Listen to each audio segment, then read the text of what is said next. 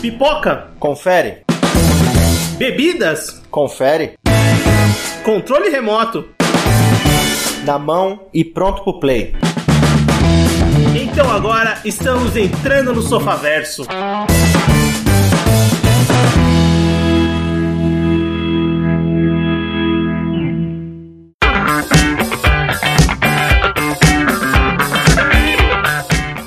bem, Sofaverso começando. Voltamos para mais um episódio e hoje vamos falar sobre a franquia X-Men nos cinemas. Essa franquia que tá chegando e tá fazendo 20 anos agora em 2020, né? Então a gente resolveu falar dos filmes do time principal dos X-Men, coisa que já gerou discussão aqui antes da gente começar o episódio, mas enfim, vamos falar dos sete filmes que são os filmes da equipe principal dos X-Men. É, não vão entrar nos spin-offs, mas daqui a pouco eu falo mais disso. E para conversar comigo, eu tô com o Everton. A gente não vai falar sobre X-Men Origins, Wolverine, mas eu já vou dar o resumo, é uma bosta. Hoje eu tô com o Anderson. Eu discordo do Everton. A Fênix Negra é pior. Cara, e, bem, temos um podcast convidado aqui com integrantes. A gente tinha convidado só um integrante da última vez, mas não foi o suficiente para afundar o Sofaverso. Então, dessa vez, a gente vai convidar dois integrantes para ver se agora acaba de vez. Hoje eu tô com o Washington Senna, tô com o Alan Farias, lá do Procurando Bitucas. Fala, galera. Fala galera, beleza? É, bitucas e com orgulho. Ou não, né? Eu só queria dizer pra você que tá escutando esse episódio que é o último que você vai escutar aqui. Pode desistir desse podcast depois de mim. O Alan Você vai viu que a gente tá se esforçando pra isso, mas agora é sério, eu tô com vocês aqui, o pessoal do Procurando Bitucas, mais uma vez, o Washington já tinha gravado o calendário com a gente. É, calendário agora não lembro, acho que foi maio? Março. Março. Março. Nossa, Isso. março? Março. É. Caramba, faz A tempo. quarentena Faz- passou muito rápido. Pois é, estamos em quarentena, estamos perdendo a noção de tempo. E antes da gente entrar de cabeça no- na discussão dos filmes, né, e relembrar essa franquia que já está morta, mas enfim, vai ser uma comemoração ao seu aniversário, eu quero que vocês falem do Procurando Bitucas. Pode fazer o jabá do podcast, o que, que é o podcast, onde encontram vocês, pode falar tudo. Tá bom, eu sou, eu sou Relações Públicas de lá, eu vou fazer. O Procurando Bitucas, você escuta nos piores agregadores do universo. Então você não vai encontrar ele no Spotify, no Google Podcasts, no Deezer e nenhum outro. Você geralmente acha na aba do Xvideos, né? Underrated Programs. Você também pode escutar o Procurando Bitucas na pastelaria, né? Aquelas pastelarias do meio da China, pastel de vento. Você também bem pode escutar. Exatamente. Você também pode escutar o Procurando Bitucas nos melhores prostíbulos da cidade.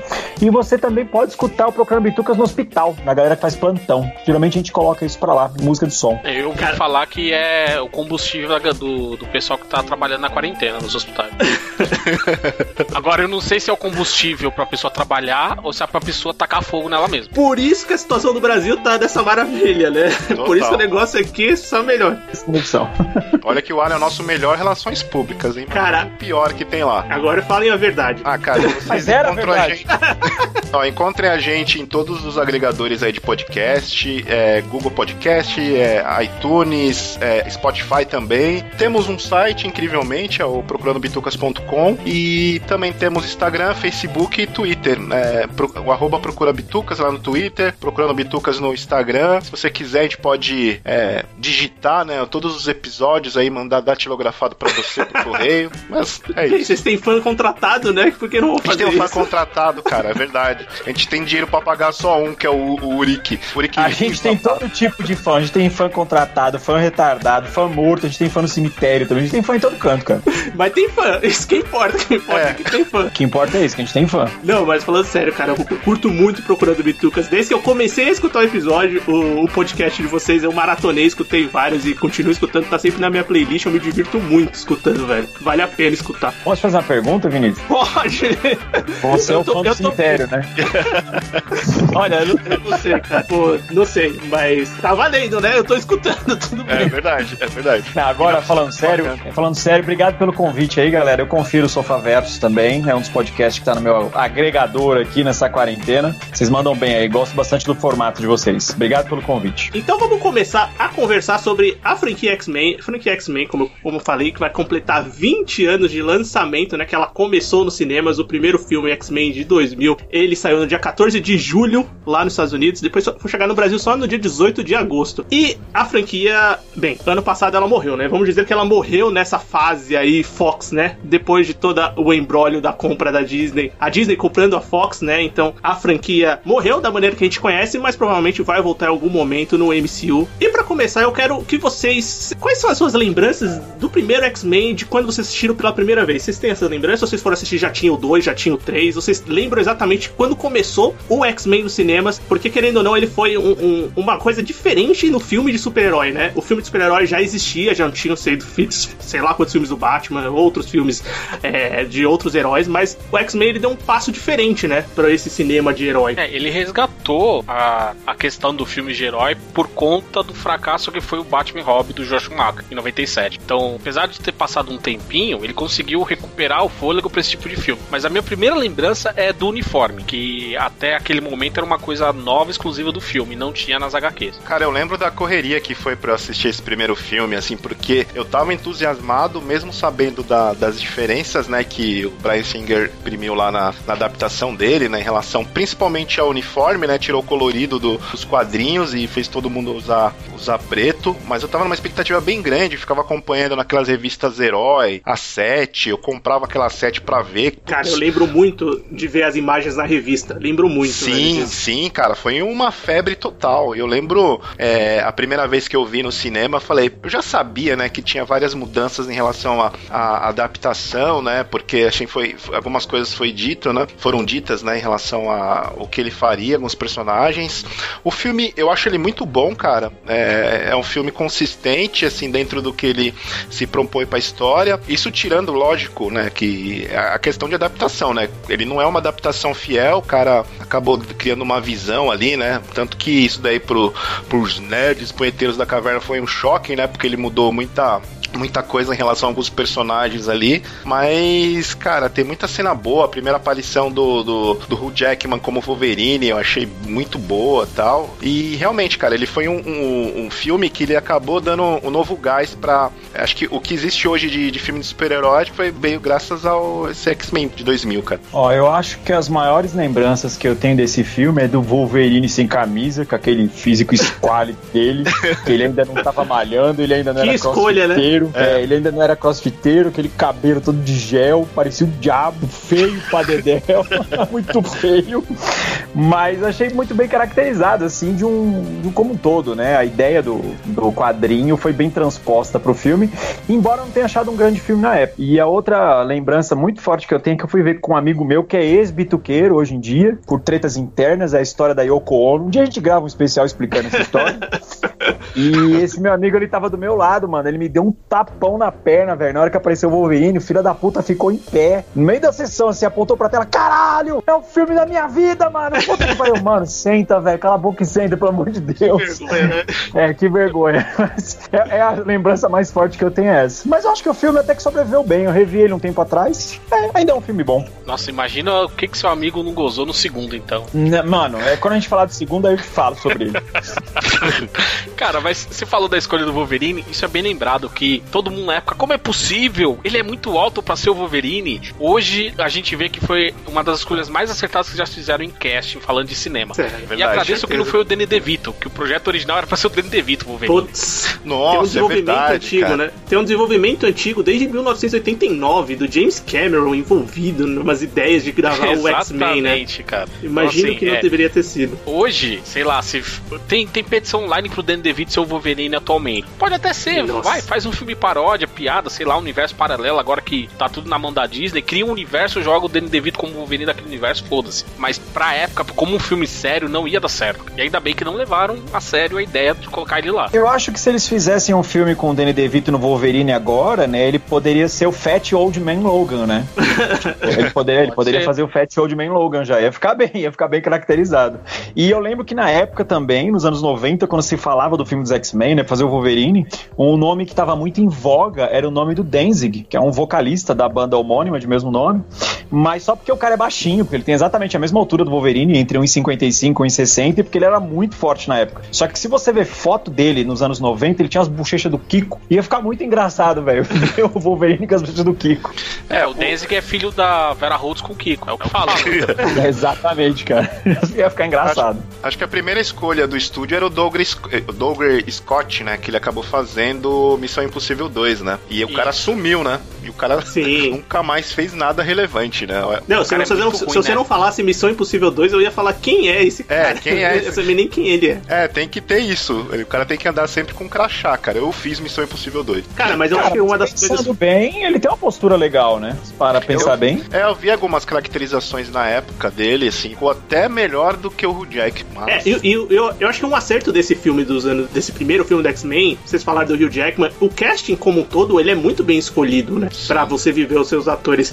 Tanto o Magneto, é, o Ian McKellen, o Patrick Stewart veio do Professor X, a- e a maioria dos, dos atores são bons atores pra papéis importantes, e eles conseguiram trazer os personagens de uma maneira diferente pras telas. Eu acho que o filme de super-herói, ele ainda era visto como muito caricato, né, até essa época. Esse filme, não que ele se- não seja fantasioso, mas ele é um pouquinho mais real, entre aspas, vamos dizer assim. Não, eu acho que ele foi o pontapé pra uma, uma nova etapa dos filmes de herói que, puta, durou um, um baita tempo até chegar o Homem de Ferro, né, cara? Sim, é verdade, porque o, um, um filme com esses atores aí, né, gabaritados, né, cara, Ian McKellen, o cara tem uma puta formação do, no teatro e no cinema, né, o Patrick Stewart também, Harry Bailey também, né, cara, Ah, é, ela também é uma puta de uma atriz, assim, é, eu acho que acabou dando uma, uma certa credibilidade, né, pra, porque o filme já tem um tom um pouco mais sério se comparar com os filmes de heróis de hoje, né, e só esses atores aí acabam dando maior credibilidade, né, acho que isso acabou ajudando. Mas reassistindo o filme, e- eu, eu gosto do filme, eu acho que ele, ele, ele é um bom filme introdutório, assim, ele consegue mostrar bem os personagens, todo personagem tem seu tempo de tela, ele mostra muito bem o universo do X-Men, põe a trama básica ali, que é o vilão o mutante, que é o Magneto,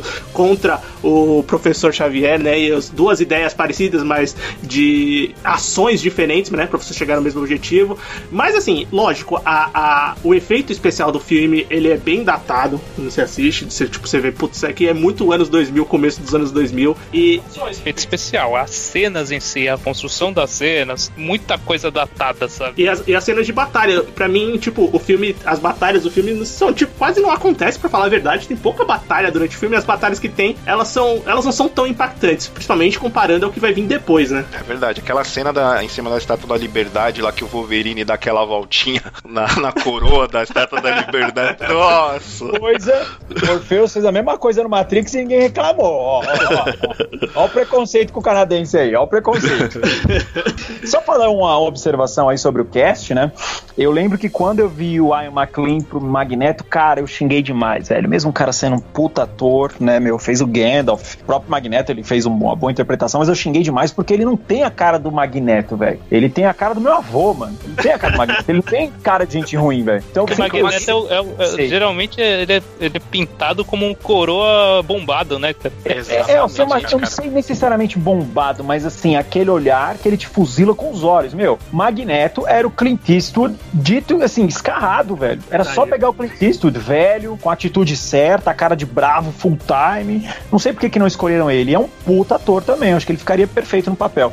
Não que o Ian McLean tenha sido uma, uma má escolha, né? No final das contas, provou-se uma escolha acertada, mas eu ainda preferia ver o Clint Eastwood com a roupa, cara. É interessante. Ele, não ia, ele nunca ia topar. fazer É, eu também acho que não. É, eu não Fazer. ia topar, mas seria legal ver. Topar não Ah, ia, sim, não, mas aque- legal. aqueles castings perfeitos na nossa cabeça, né? Mas muitas É. vezes não acontece. E- é, mas mesmo assim funciona muito bem, né? O, o Magneto e, o- e o- os dois atores de peso, Patrick Stewart e Ian McClane, vivendo esses personagens que vão ser os, os chefes, né? Vamos dizer assim, vão seguir a carreira. Funciona muito bem, ainda mais por esses atores tão bons. E os filmes, os atores vão se manter, né? Tem pouca, pouca não, não tem troca de atores principais, né? Nesses três primeiros filmes. Eles vão continuar, né? Uma coisa que também pode acontecer pra prejudicar ou não, mas isso não acontece. Os atores se mantêm ali por, pel- pelos outros filmes da franquia.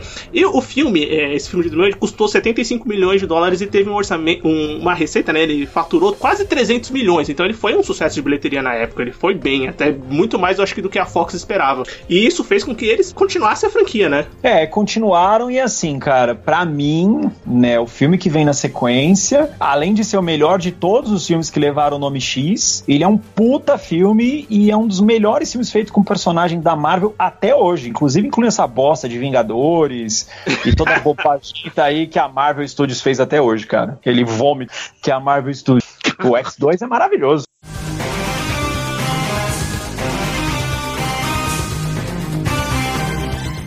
Bem, já, que- já que você puxou É, e, e a continuação da franquia, o X-Men 2, ele é um filme que saiu em 2003. É, o, o primeiro filme fez sucesso, então o segundo filme era eminente, né? Ia acontecer, então os X-Men ganharam mais o filme. O, o filme, mais uma vez, é dirigido pelo Brian Singer. E, bem, o Alan adiantou, já que gosta do filme, e ele é realmente reconhecido como um dos melhores filmes de super-heróis já foram feitos. Ele quebra a estigma do que a continuação é, pode ser ruim, ou normalmente é ruim. Aqui é uma continuação que pega as do primeiro filme e leva elas a outro nível, né? Eu acho que esse filme é o mesmo esquema da trilogia Star Wars clássica, cara. Ele é o Império Contra-Ataca, entendeu? Ele é o meio de uma trilogia de altos e baixos e é melhor do que os três de um modo geral. Ele foi feito na mesma época que os quadrinhos dos X-Men estavam bombando naquele Ultimate X-Men, que era escrito pelo Mark Miller, desenhado pelo Andy Kubert. Pegou muitos elementos desse quadrinho, inclusive o arco que é apresentado no filme, ele é copiado descaradamente do quadrinho, que é contra o Striker, se eu não me engano, de cabeça aqui, acho que é Sim. entre as, entre as edições 9 e 16, se eu não me engano.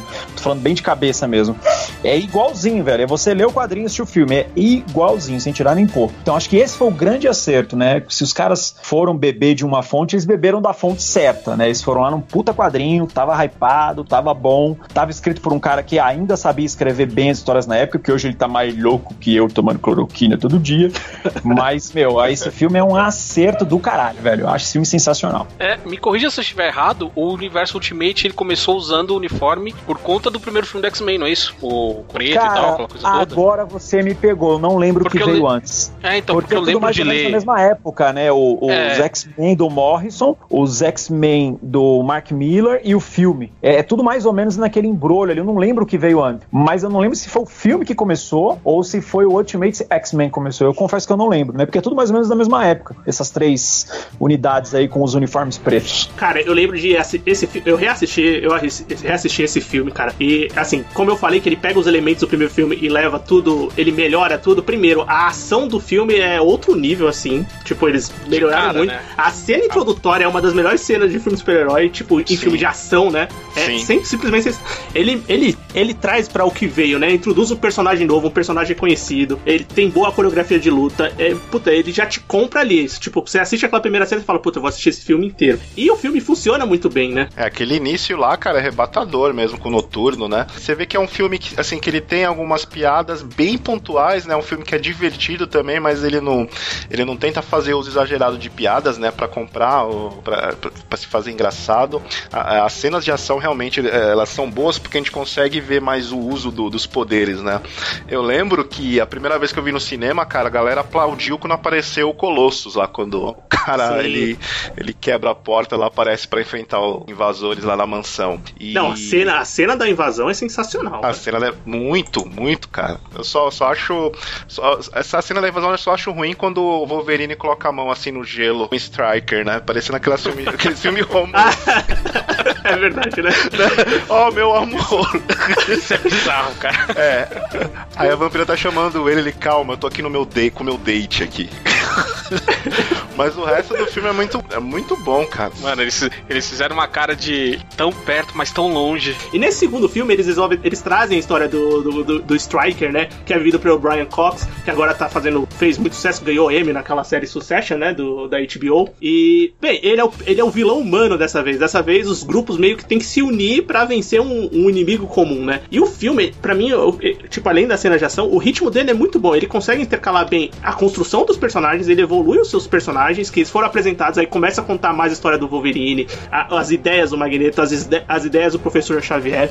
E mesmo assim, eles têm um objetivo, o filme tem um objetivo que segue assim constantemente, que pra mim é o maior problema do que vem depois, que é o, o objetivo do filme. É um objetivo, a, como é, é, a motivação dos personagens, né? Do, do próprio Magneto em si. Você vê no filme, ele, ele, é, no segundo filme, ele, ele mantém a mesma, o mesmo ideal dele, sabe? O que não, o que vai mudar bastante nos, na- na- nos novos filmes, né? Que ele, ele muda de ideia muito rápido, sabe? Lá não, lá ele, apesar dele se aliar com os X-Men, ele ainda tem o motivo dele, sabe? Isso é muito foda. Ele é um cara muito mais, ele Faz mais sentido, né? Acho mais crível, né? sentido com, o É. que ele, com, com o que ele já apresentou anteriormente, sabe? Sim. Ele mantém uma ideia, velho. Isso que, é- isso que é legal. Esse filme realmente é muito bom. Eu, antes eu, eu tava falando com o Vinícius, eu me confundia. Eu falando, caramba, mano, o confronto final eu achava da hora porque tinha a luta da Lady Letal, tinha o final com a Fênix Negra e tal. Aí eu fui ver o 2 e percebi, não, esse é o 2. Por isso que eu achava esse filme legal. Esse filme é muito louco. E, e eu gosto, né? Porque acho que todos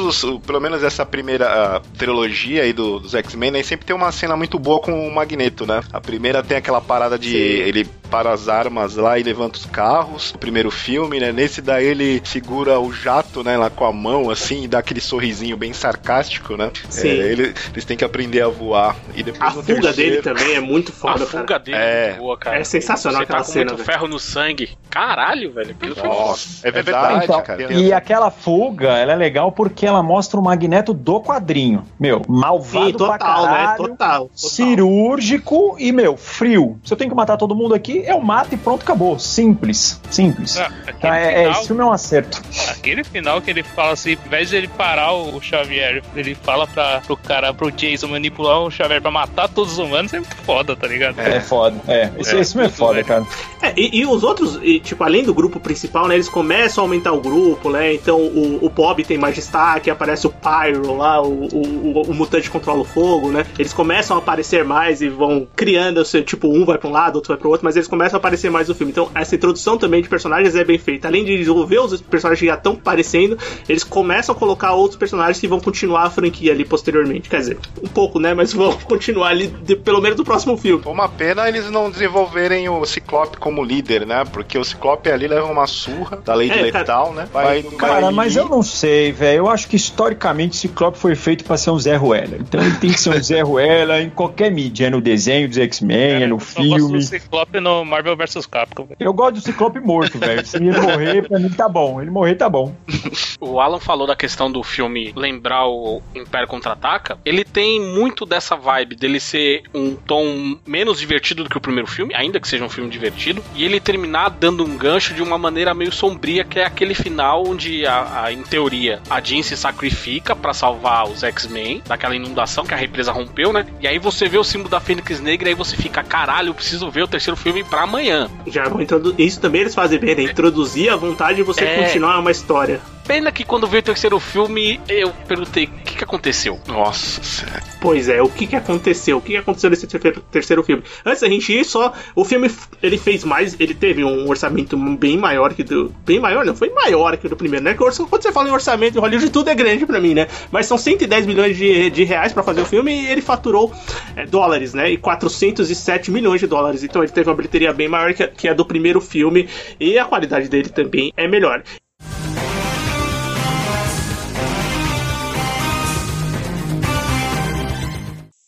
Então, eles estavam, eles não iam demorar pra fazer um novo filme, uma continuação. Eles já tinham deixado um gancho pra esse terceiro filme, como o Anderson acabou de falar. Em 2006 saiu X-Men: O Confronto Final. É, dessa vez não é dirigido pelo Brian Singer, ele estava ocupado fazendo um filmaço chamado Superman: O Retorno. Aí ele não pôde fazer esse filme.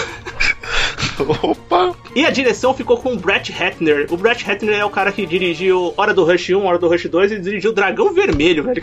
Que não tem nada a ver uma coisa com a outra, né? Bem, chegou o confronto final, esse terceiro filme, e esse é um filme que. divi- Ah, esse também é o primeiro filme que o Simon Kinberg depois vai, vai assinar roteiros e vai dirigir o último filme, o Dark Phoenix, assina o, o roteiro do filme. Então ele aqui ele já começou a também é, ter o seu nome creditado nos filmes do X-Men, um cara que vai ficar posteriormente, vai fazer algumas coisas não muito boas pro, pra continuação da franquia. É, os dois primeiros foram roteiros do David Hayter. Exatamente, É, o David Hayter. Que ele é mais conhecido também como o intérprete do Solid Snake na franquia Metal Gear Solid. Ah, É bem melhor do que. É, os roteiros são bons, né? Mas essa interpretação também é bem legal, né? Bem, o confronto final é um filme que normalmente ele é, ele é classificado como um dos piores, assim, da franquia como um todo. É um filme que fica lá embaixo. O que, que vocês acham pro final? Que, como vocês assistiram? Vocês gostaram, não gostaram? É um filme que passa ou é um filme que realmente é detestável, como muita gente acha? Cara, eu não sei. Eu acho que quando eu era jovem só tinha pelo em um sovaco, né? O outro era liso ainda. Eu gostava menos desse filme. Agora que eu tô ficando velho, eu tô ficando menos chato com algumas coisas. Hoje eu acho que eu até consigo assistir esse filme. É, Cara, eu lembro que na época, o fanático, que ele era o é, Vinnie Jones, acho que é isso o nome do ator. Isso. Que, era, é, que é aquele cara que vinha do é, Lock, Stock and Two Smoking Barrels, né? E do. é, acho que era só isso. Snatch. Snatch ele não participou. Acho que, acho que o Snatch ele não tava. Snatch, Snatch tava.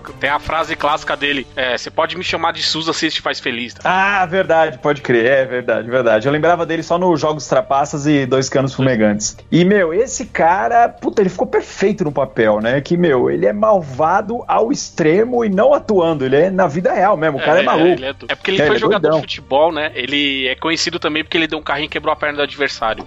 Ah, cara, gente boníssima. É. Cara, mas Alan, é, eu assisti esse filme, revendo esse filme, é, eu, tinha, eu tinha lembranças de que o filme também. Eu, de que eu não tinha gostado do filme, que eu achava o filme chato. É, re- reassistindo agora pra gravar o cast, eu gostei mais. Lógico, o filme tem muitos problemas, ele desce um- muito o nível do segundo filme, principalmente na narrativa, pra mim, na narrativa do filme é bem complicada. Mas ele mantém, assim, as cenas de ação eu acho que são legais, são divertidas. É, a batalha final eu acho muito legal. Tem ainda cenas grandiosas, o Magneto mexendo na ponte lá, eu acho muito legal. Sim. Mas o problema pra mim é a narrativa do filme. A narrativa do filme é um problema. Acho que o pra motivo principal de não, todos nós aqui, pelo que eu tô vendo, não ter gostado desse filme, acho que porque a gente assistiu na época e logo depois do 2, né? Que foi muito melhor, sabe? Então fica aquela sensação, pô, mano, acho que faltou alguma coisa, sabe? Mas aí, hoje, com uma outra perspectiva, comparando principalmente com os últimos filmes que lançaram, esse filme é muito passável, cara. É verdade. Eu também reassisti, cara, ele melhorou bastante, assim, é...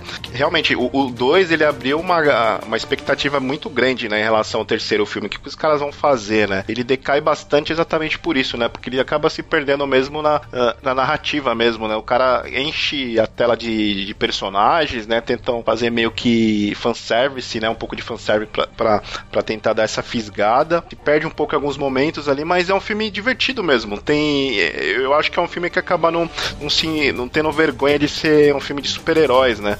Que ele coloca o fera naquela, naque, naquele uniforme lá, tem aquela luta final ali. Sim, tipo, verdade. É, é, acaba sendo divertido. Tem, tem umas cenas bacanas. Eu gosto daquela cena da floresta do, do Wolverine lutando contra aquele os Morlocks lá na, na floresta. Tem o, o, a, o próprio Magneto tirando a ponte lá. Tem, tem umas cenas bacanas. Tem introdução de alguns personagens, né? Que são. Você falou do, do Fera, que só tinha aparecido lá na tela da TV no 2, né? Como o Dr. Ian McCoy, ainda nem como o Fera, né? Na sua forma humana, vamos dizer assim. E aqui ele aparece e tal. Eu gosto da maquiagem dele. E, e tem a Quit Price também, né? Então, mas tem, uma, tem um ponto que eu acho que, é, em comparação com o 2, parece que ele tem mais efeito digital, tá ligado? CGI bem na cara do que parece que o 2 tem mais efeito prático, tá ligado? Principalmente pô, pensando mais naquela cena, por exemplo, do, do Pyro, na casa do Bob, tá ligado? Sim, é bem digital. Tipo, nesse, nesse aí, quando você vai ver o Magneto, quando ele tá lá na estrada pra salvar a Mística no confronto final, cara, os carros. Puta, você vê o CGI muito, tá ligado? Quando ele dá o golpe. Que não, você não via tanto assim no 2, digamos. Eu acho que tipo, é muito mais notável no, no confronto final. Acho que eles quiseram meio que dar uma modernizada, mas naquela época, numa uma época em que não é a tecnologia atual, tá ligado? Mas também tem um ponto que eu acho que desse filme que, que é curioso, que é que principalmente estão fazendo agora nos filmes atuais, que é a rejuvenização dos, dos personagens, né? Dos atores. Mostrar o Patrick Stewart, o o Ian McKellen mais jovens naquela primeira cena, tá ligado? Verdade, eu nem lembrava disso. Quando eu vi o filme, eu falei: olha aí, ó, já estão fazendo, já faziam fazia tempo isso aí e a gente tá pagando pau agora. Estão falando agora, né? Cara, eu acho engraçado lá na. Quando eles vão resgatar a mística, né? Eles começam a fazer aquela apresentação dos personagens que estão presos lá. E a descrição do Juggernaut, qual é o poder dele? Ah, ele quando ele começa. É, é, quando ele começa a correr, ninguém consegue pará-lo. Que poder foda é esse, né? que ele acaba derrotado pela lince negra de uma forma ridícula também, né? Sim, verdade. É, os caras descreveram o Forrest Gump. É, A gente tá falando muito do fanático, né? Mas eu acho que a melhor caracterização visual dele foi no filme do Deadpool mesmo, cara. Lá ele ficou, meu, perfeito. Ficou perfeito, perfeito, perfeito. É, no Deadpool ele é quase totalmente. Quase não, é totalmente digital, Totalmente, né? aquele é. lá. Digital. Mas eu digo assim, tanto em visual quanto até na, no caráter Sim, mesmo, né? Na persona. Lá ele ficou perfeitinho, cara. É, e o também. próprio Ryan Reynolds, né, no, no Deadpool 2. É, exatamente. É, é, por exemplo, esse filme ele tem algumas, tipo, eu falei, a narrativa dele, porque ele cria. é, tem o contexto lá do Magneto se voltando com a sociedade, os grupos mutantes já estão mais unidos, ele vai fazer esse levante, aí tem a Fênix Negra. Então tem vários núcleos de coisas acontecendo ali que vão convergindo assim de uma maneira bem bagunçada durante o filme, né? Vão criando as suas cenas de ação, tem cenas boas, mas o filme é meio bagunçado pra mim, tipo, a resolução dele é bagunçada. E, e- e a expectativa que você tinha da saga Fênix Negra, principalmente pra quem é fã do X-Men e esperava ver isso no cinema, de uma coisa que já estava sendo construída, ela é totalmente quebrada nesse filme, né? Porque não é usado, né? Eles só usam alguma ideia, assim, bem básica. Só o cheiro de Fênix Negra tem no filme. É, só o cheiro mesmo. E tem um arco do anjo ali também, né? Totalmente desperdiçado no, no Perdido filme, né? no filme, né? Totalmente perdido. Eu acho que o, o, assim, o principal mote da série X-Men, né, nos quadrinhos, é, sempre teve, né? O lado da ação, grandes sagas e tal, mas aquele, o dilema entre humanos e mutantes, eu acho que ele foi só bem abordado mesmo no segundo filme, né? No primeiro filme é legal, é interessante, eles usaram bem, mas no segundo filme foi muito bem abordado. Agora nesse aí, velho, é o samba do crioulo doido. Pega todo mundo, vamos fumar. Exatamente. E tem também a, a- tem a parte da cura também, que eles misturaram mais uma coisa, que é a tal da cura mutante. Então tem vários, vários enredos, né, no mesmo filme. Então fica meio É. bagunçada a coisa, né? É, então assim, é mu- muita coisa, tipo assim, ó, galera, esse é o último filme, entendeu? Então fudeu, vamos usar tudo que der pra usar pra tentar deixar os nerds loucos das cavernas aí menos estressados com a gente. E cagaram pior ainda o negócio, né, cara? É, mas eu ainda acho que, tipo, por exemplo, a cena do professor Xavier, a morte do professor Xavier, aquela cena eu acho muito legal, velho. É muito. É bem feita, né? A batalha, a batalha na casa. Tirando que uma. É engraçado, eu tô assistindo o filme. Aí o, o Magneto fala assim, ó, pro Juggernaut, ó, não deixa ninguém entrar, tá? Aí o Wolverine fala assim, vou pra ação. O que que, o que, que o Juggernaut pega? O Wolverine joga dentro da casa. Eu falei, caralho, não é pra ninguém entrar, você tacou o maluco pela janela, velho. Essa é a lógica do Juggernaut, né? Juggernaut, cara. É, é a lógica dele, né? Mas enfim, essa cena toda, a batalha dentro da casa é bem legal tal. Ainda tem umas cenas bem aproveitáveis nesse filme. E, e principalmente, depois que você vê a filmografia toda, principalmente o último filme que a gente vai chegar lá, esse filme ele melhorou pra mim com o tempo. Só que pra mim tem uma outra coisa que esse filme introduz e que foi carregado ao longo da série, é o protagonismo excessivo do Wolverine. Ele passa a ser não só o principal mutante, mas principalmente a esperança de tudo sempre. É sempre o Wolverine que vai resolver o problema, é porque ele o fator de cura dele, ele é o único que pode chegar perto da Fênix Negra. é, e nos filmes subsequentes, todos os arcos, as histórias adaptadas é, foram alteradas pra encaixar o Wolverine como o herói da ação principal, onde às vezes ele não era. E isso a gente vai falar no outro filme. E então isso me incomodou um pouco. É, o Ciclope já tava de lado, no primeiro e no segundo filme. Aqui ele virou basicamente um carregador, sabe, de piano pro resto da equipe, porque ele não faz absolutamente nada de importante ao longo do filme. É, Mas eu acho que isso aí também é um pouco reflexo dos quadrinhos, né? Porque, assim, por melhor que sejam os quadrinhos, aliás, que eram os quadrinhos X-Men, né? Porque nos últimos 20 anos pra cá é uma merda apocalíptica, acho que só essa fase nova agora que saiu, que tá todo mundo falando, mas não li ainda. Mas eu acho que nos quadrinhos o Wolverine sempre foi a mina do, do- de ouro dos caras, né? Galinha de, dos ovos de ouro dele. Meu, não tem nada pra fazer? Coloca o Wolverine lá sangrando pelo cu, que a revista vai vender até dizer chega, entendeu? É, isso começou E- com o Chris Claremont, né? Então, É, e exatamente. Então, assim, tudo era. Acho que não, acho que piorou, cara, quando o Larry Hama assumiu o título do Wolverine. Porque aí lá, meu, era, era a, a, a pataquada de é, memórias implantadas, aí era o fator de cura infinito, aí depois, meu, derreteram o Wolverine até nível celular, ficou só o esqueletinho, tipo Exterminador do Futuro, ele voltou. Eu falei, meu, puta, acabou, né? É, é, então assim, deixaram. filme, eles exageram, né, lá no... Sim. É, no- meu, deixaram o ultra protagonismo pra ele exagerado, né, cara? Então acho que é um pouco de reflexo dos quadrinhos. Tipo, meu, eu vou no cinema ver um filme dos X-Men, tem que ter a porra do Wolverine, que é Deus, com a pica de adamantium dele lá, fudendo todo mundo, entendeu? É, É, um- é foda. E tem o fato de ser o Hugh Jackman, né, que já tinha virado uma estrela do cinema, né. Ah, ele bombou, ele É, já era o é. principal personagem do filme, mesmo porque depois, posteriormente, o filme sequência que, que, que sai é um filme spin-off, né? É o primeiro filme do Wolverine, né? e a gente vai falar dele hoje? Não vai falar dele. O, o Wolverine X-Men Origins é Mas o, tem X-Men, mas tem X-Men É. de origem. é o filme que vai sair, mas o Wolverine tá sozinho. Vamos dizer que. Mas eu, não, filme- não tá. Tem, tem, o, tem um projeto do Deadpool. Não, não um vai falar que do aquilo é o Deadpool, de pelo amor de Deus. Só não fala Tem o que é o Deadpool. Striker, tem uma equipe, cara. Tem uma equipe, mas não é a equipe principal.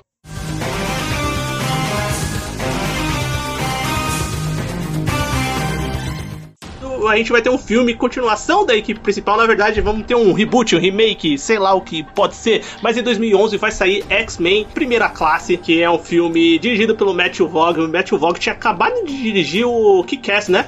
Ele ainda é, tinha dirigido o Kick-Ass, depois, posteriormente, vai dirigir o Kingsman. O Matthew Vaughn, ele é o diretor desse filme, é quem assume a, a direção. O roteiro, o roteiro tem um monte de gente. O Matthew Vaughn é um dos caras que escreve o filme. Também tem o Jenny Goldman, que vai trabalhar depois com ele em Kingsman. No roteiro. Bem, esse filme é aquela tentativa. A Fox quis trazer, rejuvenescer o seu elenco, ou trazer uma nova história, contar uma história é, prequel do que acontecia ali, talvez até um universo diferente daquele que foi apresentado. E vocês acham que funciona? Vocês gostam de X-Men primeira classe? Eu acho que é um exemplo bem feito de fazer esse reboot de rejuvenescer personagens de uma maneira bem feita. A gente tá fazendo um projeto aí também agora, cara. A gente vai rejuvenescer o Washington. Precisando. É pra Cara, editar mais, né? É, é pra Tá ter mais. tá melhor, pra mais nada. Não serve pra mais nada. Cara, eu lembro que nessa época tinha um projeto pra fazer também o X-Men Origem Magneto, né? Eles acabaram descartando esse projeto e muito do que poderia ter sido exibido nesse filme acabou sendo utilizado nesse, no primeira classe, né? Aquela origem, a história do, do, do Magneto que acaba sendo um dos pontos iniciais ali, né? De toda a história, né? É, ele acaba sendo meio que o centro da, da história. Cara, mais uma vez, né? A escolha do elenco também foi bem acertada, né, cara? Só tem fera ali. Só tem fera ali, meu! Ô, louco, é, é, todo mundo muito bem, cara. O McAvoy também tá. é, Foi uma surpresa boa em relação a ele ter entregado um, um bom Xavier. É, é uma história redondinha, eles não têm vergonha também de, de serem espalhafatosos no uniforme, né? Foi até. Eu lembro que muita gente achincalhou quando apareceram algumas primeiras imagens dos uniformes que eles usariam lá no final, né? E, cara, é um, é um filme bacana. Tem algumas cenas, algumas cenas interessantes, novamente do Magneto, né? Aquela cena da praia dele controlando os mísseis, eu acho muito legal, cara.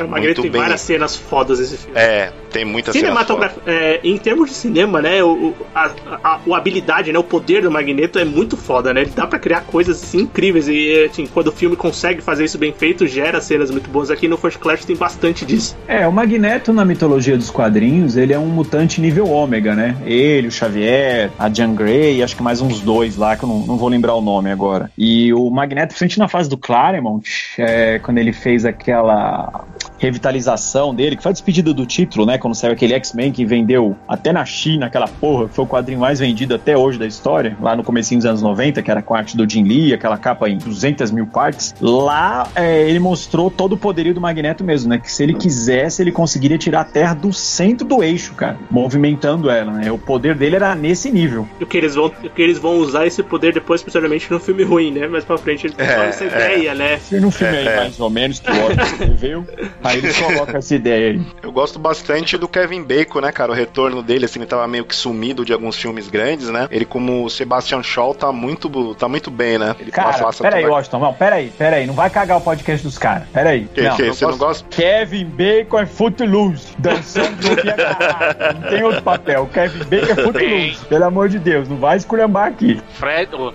Kevin Bacon é adolescente morrendo atravessado por uma flecha no pescoço. É verdade. Agora você foi longe, hein, mano, você tá É vendo? verdade. A gente gravou, A gente acabou de gravar podcast. a gente acabou de gravar sobre a franquia Sexta-feira 13. Agora você foi longe, hein, velho. Foi longe, é verdade, cara. Mas eu confesso, quando tem ninguém em casa que eu ligo a trilha sonora do Footloose e fico louco dançando pela casa. Uh! Grandes Sei momentos. né? Star-Lord, cara. E bem, o Kevin Bacon nem era a primeira opção pra fazer o filme, né? Era o Mark Strong. O Mark Strong era a primeira opção pra fazer o, o, o Sebastian Shaw, mas acabou não dando certo, ficou pra ele. Ainda bem, ficou pro Kevin Bacon, tá bom. Ainda bem. É, eles já tinham feito a parceria, né, no primeiro que né? Sim, o sim, Ma- exatamente. Uma coisa legal desse filme também é a melhor participação do Wolverine nos, nos filmes dos X-Men, cara. Quando ele é abordado pelo, pelo Xavier e o, o Magneto, ele fuck off. Tipo, Maravilhosa, cara. É muito, é muito bom, é muito bom. Muito bom. Cara, mas esse, esse filme. Eu gosto bastante desse filme. Acho que em termos de. de ele, ele, ele rebuta bem a coisa, né? Os atores são bons, né? Como o Washington comentou. Tem o McAvoy, o Michael Fassbender. Colocaram a Jennifer Lawrence pra ver a mística. É, Kevin Bacon, tem o Nicholas Hoult que vai viver o Fera também. Eu prefiro o Fera antigo, mas tudo bem. Esse Fera também tá valendo. É engraçado, eu prefiro a maquiagem do Fera antigo, entendeu? Tipo, eu acho que é mais convincente, mais parecida com os quadrinhos. Enfim, me compra mais. Cara, é porque esse fera dessa nova franquia, ele é uma mistura de ursinho carinhoso com um cachorro que caiu do rio e se balança todo pra tirar água, assim, sabe?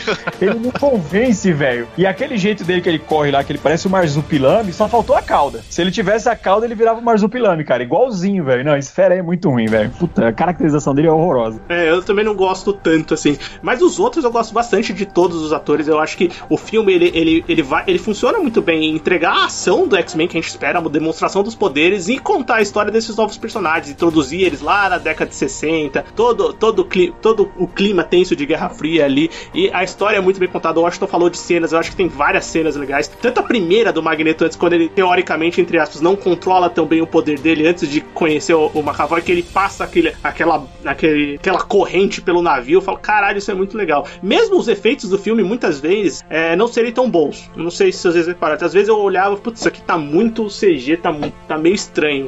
Mas você tem que entender que é um momentos. filme de época, cara. Não se tinha efeito em 1960. Não, Nossa senhora, essa foi nível. Você você tá contratado pra trabalhar procurando bitucas como redator. É, é é verdade. Pode levar. Você quer levar? Pode levar. Pode levar. Tá, tá rescindido. a partir de Essa agora. foi horrorosa, essa foi digna de mim. Ó, você tá influenciando nossos participantes aqui, hein, velho? Você tá influenciando nossos- os nossos membros do cast. Essa foi foda. Não, mas é, é, tem algumas coisas ali que são bem estranhas, mas um, a- algumas cenas, essa do começo, eu acho que o Magneto, quando ele tira o, o submarino da água também, aquela cena é muito foda, cara. É, muito boa, concordo. Aquela cena. É, graficamente falando, esse filme é muito legal, né? Visualmente, acho que ele é bem conduzido, né? É um acerto. Esse filme aí, o First Class, é, ele ele é um acerto, ele é bacana. Mas, cara, a mística pra mim é o grande problema do filme, velho. Não me convence. Por melhor atriz que ela seja, Jennifer Lawrence, a maquiagem ficou legal. A porra da mística não é herói, ela é a Wolverine de vagina Ah. nesse filme, velho. Puta Esse- que pariu. Esse é o problema. Pra mim, é o problema da personagem dessa franquia como um todo, dessa segunda parte da franquia, né? Dessa, dessa nova, desses novos quatro filmes que a gente vai comentar. É, realmente, esse é o maior problema, é essa personagem. Mesmo É, pelo histórico que a gente tem é. nos quadrinhos. Nesse filme, eu até compro, porque assim, a gente sabe todo, posteriormente que a Jennifer Lawrence não queria. Não sei se ela não queria aparecer o tempo todo como mística com a maquiagem, porque era uma coisa que tava a trabalho, mas enfim, queriam colocar a cara da atriz ali toda hora, né? Então, é o primeiro filme que ela tá brigando por conhecer, tipo, pra não falar que ela é, tem aquele visual o tempo todo, tá no conflito interno, então até tá valendo. Posteriormente, no outro filme, ela aparece bem mais como uma mística, mas depois aí já não começa a ter muito sentido. Verdade. É, faz tempo que eu não vejo. É nesse filme que tem a cena do meme, não é? Do Magneto e da Mística. Isso, É, mesmo. É nesse mesmo, é nesse mesmo. É, é esse mesmo.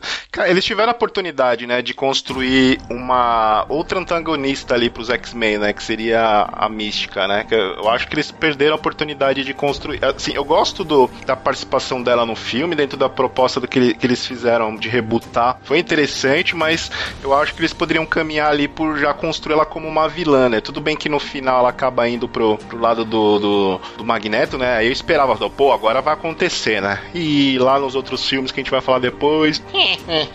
Nunca vai de verdade, né? Nunca Nunca, vai é a de verdade, mística da é. primeira trilogia, por exemplo, que realmente era vilã, vamos dizer assim. Sim, Nunca é sim. nem o próprio Magneto, porque aqui ele passa é, nem o Magneto, né? Essa indecisão, ele. Hora ele é bonzinho, aí acontece alguma coisa, ele vira malvadão, aí no outro filme ele já tá bonzinho de novo, sabe? Não tem uma. Não tem uma. Como é que pode dizer? Não tem uma Ele tá em consistência cima do, do, muro o personagem. tempo todo, né, velho? É, Ele tá nesse- nesse é, tá filme, em cima do muro o nesse- tempo todo. Talvez. É, eu acho que ser em cima do muro não é um problema. O que, pra, o que me irrita é esse vai e vem, porque torna o personagem uma pessoa que não passa a credibilidade que ela precisa passar. E coisa que a gente já viu na primeira trilogia. Esse é o Magneto bituqueiro, passa credibilidade nenhuma, tá certo. Mas bem, é, eu acho que fica unânime também pela crítica que o filme foi muito bem recebido, né? E ia gerar continuação logo mais. O filme ele teve um orçamento de 160 milhões de dólares e, e ele faturou 350 milhões de dólares. Não foi o que a Fox esperava. Eles esperavam re- é, receber muito mais. Tem muita gente que torceu o nariz e não foi assistir no cinema o Primeira Classe, mas a crítica recebeu muito bem o filme, então não ia demorar a ter mais um.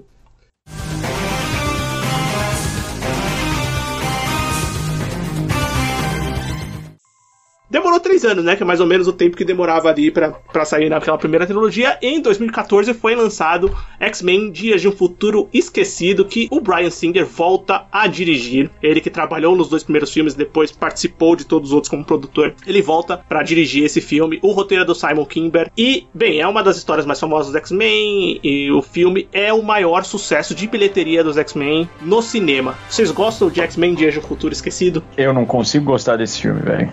Assim, assim, pra ser bem sincero, tá? O único filme que eu gosto dessa revitalizada da franquia é o Primeira Classe. Daí pra frente, pra mim, é só ladeira abaixo. É só ladeira abaixo, cara. É, eu acho que ele é, é cheio de boas ideias, né? Eles usaram o lance lá da viagem cronal pra voltar, pra resolver, mas eu acho que é tudo mal executado. E ele pega um dos arcos mais famosos dos quadrinhos, né? Do Claremont e do Barney, que, meu, é uma história, cara, perfeita até hoje. Aliás, essa fase toda deles, né? Sobreviveu muito bem ao tempo. É, mas eu, eu não gosto da execução desse filme. E aí é onde eu não entendo, porque o Brian Singer, isso ao meu ver, né? Ele é o cara que fez dar certo. E daí pra frente ele só fez dar errado, velho. Não, não, consigo entender o que, que, que, ele tinha lá. Então, essa ah, expressão que você usou, cara. acho que é, é, é, bem. identifica bem o que foi, né? É realmente uma ladeira abaixo, sabe? É, eu não acho esse filme ruim. Tipo, eu, eu consigo assistir ele, ele, ele, é bem melhor, mas tipo, ele, ele, é, ele é pior do que o, o Primeira Classe. E tipo, e, e ele trouxe muita expectativa por ter o nome do Dias de um Futuro Esquecido, por trazer de novo o Wolverine, sabe? E, e eu acho ainda que ele não é tão bom quanto o Primeira Classe, sabe? Ele tem muitas falhas ainda. Apesar que tem algumas partes que eu gosto. Por exemplo, a, as partes do futuro eu gosto das, daquelas cenas, tá ligado? Visualmente falando, é legal mesmo. Futuro, pô, eu acho bem é. legal, tá ligado? Mas eu acho que tem algumas, algumas falhas realmente no filme. É, esse filme se mostra realmente que ele é uma adaptação dos X-Men, né? Principalmente na questão de, de confusão de cronologia, né? Porque depois que acaba o filme, você fala, putz, o que, que aconteceu? Os caras quebraram a cronologia que foi criada lá no primeiro, no, no, no, segundo, sabe? Os caras acabam quebrando várias, várias cronologias que eles já tinham descrito, né? Mas eu também, eu não acho ele um filme ruim, assisto de, de boa. Eu, é, em relação à mística, né? Jennifer Lawrence, ela volta e mais uma vez ela fica ali meio perdida, né? Se é vilã, se é heroína, e acaba, acaba decepcionando um pouco a escolha que deram pra ela no filme, assim, eu achei ruim. Mas as cenas do futuro, cara, nossa, eu acho elas muito boas. Tanto que tem uma versão, né, com a uma a versão vampira. alternativa com a vampira, né, que também acho legal a, a escolha que, que, que, eles fizeram, acabaram dando uma estendida, né? E o Wolverine mais uma vez, né, sendo o, o condutor de toda a trama ali. É um filme assim que ele até ele, é, ele diverte, apesar de algumas escolhas ruins, né? Algumas escolhas que não fazem sentido, né? Só porque a mística salvou lá, é, impediu o Magneto, os caras acabaram deixando de acabaram deixando de, de importunar os mutantes. Não faz muito sentido, né? Ali seria a razão para os caras realmente prenderem todo mundo, porque é a ameaça que eles tinham ali na frente deles, né? Tem algumas escolhas ali do filme que, que são questionáveis, mas acabam não, não, não deixa do filme ser divertido, não. Dá pra, dá pra assistir de boa. É, o filme. Cara, eu gosto do filme, assim, eu acho que realmente ele desce um pouco no nível do, do, primeir, do primeira classe, mas eu acho que ainda, ainda funciona. Tem, tem, tem ideias boas. O ritmo dele talvez não seja tão bom quanto o primeiro. É, eu não gosto muito da mística, como você falou, acho que também não. Nossa, não gosto muito das da decisões que tomaram por, pra personagens sim, nesse filme. Sim. Mas assim, as cenas de poderes, mais uma vez, o Magneto rouba a cena quando vai mostrar o poder dele. Puta, funciona muito bem. Tem a volta do Wolverine, que é muito, uma coisa que muita gente queria ver. Já que ele não tá do primeira classe, muita gente falou assim: ah, não vou nem ver esse filme que não tem o Wolverine. Agora voltou o Wolverine, eu acho que tem relação total com a bilheteria do filme, que foi a maior da franquia. Sim. Mas assim, é, eu, eu gosto do Wolverine no filme, eu acho que ele funciona bem. Na verdade, eu, acho, eu, eu gosto do, do personagem em todos os filmes, assim, praticamente. É, mas como um todo, eu acho que o filme ele diminui um pouco o nível do que ele tinha apresentado no primeira classe. O Matthew Vaughn, infelizmente, ele não pôde participar. Ele, ele, tinha, ele tinha a intenção de dirigir esse filme, mas é, ele acabou dirigindo. Acho que o Kingsman saiu no, em 2014 também, aí ele, ele dirigiu o Kingsman. Alguém quer falar mais uma coisa de Dias do Futuro Esquecido? É, Pode eu falar, vou, porque a minha opinião é divergente. Eu, dessa leva nova dos filmes, eu acho que ele é o melhor. Eu não sei, ele, ele para mim, ele tem uma mensagem muito melhor, uma mensagem muito mais positiva é, dentro da, da, história do filme. Você falou do Magneto, para mim, eu acho que ele tem a melhor apresentação do Magneto, contando da, da primeira trilogia também. A gente vê aqui um, um, Magneto que, se tivesse sido trabalhado nessa linha, no final desse primeiro filme, desse filme, a gente talvez tivesse uma conclusão melhor para ele. A gente vê um Magneto mais amargo, é, ele, ele tá cada vez mais cético em relação às ideias do Charles. É, então, quando ele vê que plano, o grande plano do Charles de tentar é, agregar mutantes e humanos tá indo pro brejo, ele toma as rédeas da situação e resolve agir por conta própria. É alguém muito mais prático e focado naquilo que, que ele precisava fazer do que acontece com ele nos outros filmes. Então, esse filme para mim me agrada mais nesse sentido. A participação do Wolverine eu acho muito boa, apesar de eu ainda querer ver a Kitty Pryde fazendo alguma coisa mais útil, igual acontece nas HQs. Vez. E, e aquele quase morreu. Então eu acho que para mim a única coisa que pecou é esse medo deles perderem o Wolverine. Mas de modo geral, eu dessa leva nova eu prefiro muito mais esse filme do que, claro, Apocalipse e Fênix Negra. E ele é para mim um pouquinho melhor que o Primeira Classe. Ei, me corrija se eu estiver errado, o Alan, que manja mais da história quadrinhos, na, no Dias de Futuro Esquecido, a Kit Pride que, que volta no tempo, não é? É, não, a Kit Pride não o ela Wolverine. Não, é, não, Wolverine não, é lógico. Tem que voltar o Wolverine porque ele volta já bombado, crossfiteiro, volume na cueca que parece uma bola de basquete. É lógico que tem que voltar o Wolverine. Vai voltar a véia. A véia não vai chamar os nerds é. loucos das cavernas pra ver. Volta o Wolverine de crossfiteiro. E a Kit Pride no quadrinho, ela volta idosa, né? Ela, o Wolverine Sim, ele sim. morre numa cena de uma rajada. É bem forte essa cena que o Sentinela, Sentinela matou. desintegra ele. É, desintegra ele, cara. Fica só o esqueletinho. E nessa época não era o Wolverine de hoje, que se fosse o Wolverine de hoje, o esqueletinho saía andando. Saía andando e saía na mão lá com o Sentinela. Não morria, não. Nossa, você, você me lembrou de duas coisas agora. Que teve um arco que o Magneto removeu o adamante do corpo do Wolverine e que isso foi brevemente citado na cena do treino lá do primeiro X-Men. Sim, Quando é, o esse Magneto, arco. Magneto invade o É trem verdade. e ele fala: Você É quer que eu arranque o, o adamante dos seus ossos? É, o nome original dele é Blood Ties, é o Laços de Sangue. Saiu aqui no Brasil, acho que naqueles volumes em formatinho grandão, que é quando ele arrancou. o- E aí depois só veio bosta daí pra frente. Caiu o Wolverine vira bicho, perde o nariz, enfim. O Wolverine, ó, o Wolverine é o personagem que mais se fudeu na história dos quadrinhos, velho. Literalmente, mano, pelo amor de Deus. Claro, porque o, o Wolverine sofre com o pior vilão que existe pra qualquer coisa, que é o roteirista. É, isso é foda. É, Isso é, foda. Mas voltando lá, quem, quem volta mesmo, né? É a Kit Pride idosa e é até engraçada a reação dela quando ela chega no corpo dela, ela jovem, né? Ela entra num conflito de emoções, assim, caramba, puta, tô tendo a oportunidade de viver de novo, como é difícil, me reacostumar a esse corpo, tá? Mas ela vem com aquela urgência de resolver tudo dentro de 48 horas. Eu acho, meu, sensacional. É uma historinha em duas edições, no meio do run completo, né? Do Claremont e do Barney. Cara, é apoteótico até hoje. Funciona muito bem. Bem, e é aquilo que o Washington falou, né? Tipo, é, o Primeira Classe tinha introduzido novos personagens, tinha rejuvenescido a galera, e depois nesse ele mistura tudo de novo, pega a trilogia clássica, coloca os atores de novo, e meio que separa. As, é, bem, dá aquela resolução final do filme, né? Que aquilo era um, um- um universo, vamos dizer assim, e o outro vai continuar a partir daqui.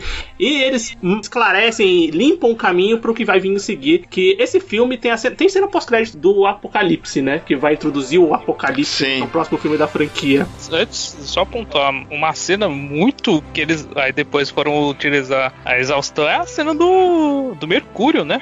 É verdade, cara. Bem lembrar, bem é lembrar. Uma, uma cena bem marcante mesmo. E E aí todo filme subsequente tinha que ter uma cena do Mercúrio. tinha uma cena de. É. Essa cena da prisão realmente ela é muito boa, né, cara? Bem divertida, assim. Bem divertida e bem feita, né? A concepção dela. E tem algo que. ah, É, é, peraí, ó, só antes de você continuar seu raciocínio, mas vamos lá. O Mercúrio dessa franquia, ele é o Flash Barry Allen com esteroides, né? Porque o Mercúrio dos quadrinhos, ele nunca fez isso que esse cara faz, velho. Mas é muito legal ver. Pô, mas ainda é melhor do que o Mercúrio da Marvel. É, o da é, bem melhor. É. Você não me viu chegando?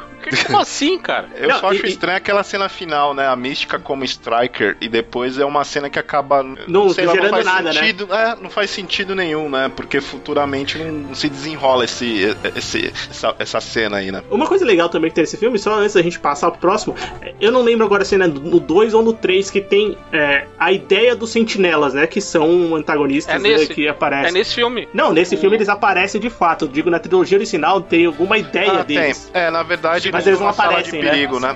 É, exatamente, na Isso. simulação. É que não aparece de fato, né? Nesse filme aparece de fato. E é muita coisa que muita gente tava esperando pra ver, né? Como é que eles iam funcionar, o visual deles, como eles iam colocar isso em tela. Eu acho que Então, funciona, cara, o assim. Magneto controlando os sentinelas. Eu acho aquilo maravilhoso, cara. Cara, eu acho que eles nunca terem usado os sentinelas de fato nos filmes, eu acho um erro sem tamanho, cara, porque. Sempre foi, é, sempre foi um dos maiores antagonistas da equipe. Eu acho que agora, com é, esse papo de que eles estão no universo né, Marvel do cinema, aquela bosta, agora com a volta dos personagens pra Marvel, eu espero que eles usem, cara, porque assim, graficamente eles são muito legais. Como desafio, eles são muito difíceis, embora no desenho animado dos X-Men dos anos 90 você dava um peido, você te desmontava. Mas é, os quadrinhos, eles eram uma ameaça real, velho. O Bolivar que- Trask, que era o cara que criou todo o projeto, e tinha o molde mestre lá, né? Que era o Sentinela Supremo que criava a Sentinela. Era uma coisa tão bonita, ele ficava sentado de perna aberta, Tinha perna aberta e saiu assim, ó. É, ó, o tempo todo, velho. Puta que pariu, você vem Uma sujo, parteira, velho. né? Engraçado. Uma parteira. É uma parteira de sentinela. Hoje em dia é muito engraçado isso. Mas é um puta conceito legal, cara, pra explorar no cinema. Tem que ser aquele sentinela com capacete e cara, né? É, meu. E o, e o próprio Nimrod também, né? Que é o, o super sentinela do futuro. Que era o sentinela invencível, né? Que os X-Men, meu, tomaram 500 mil cacete dele no decorrer da história deles. É outro conceito super legal pra usar também. Então, eu acho que é, os sentinelas mereciam ser devidamente retratados no cinema. Bem, vamos esperar, né? Pra saber o que vai acontecer.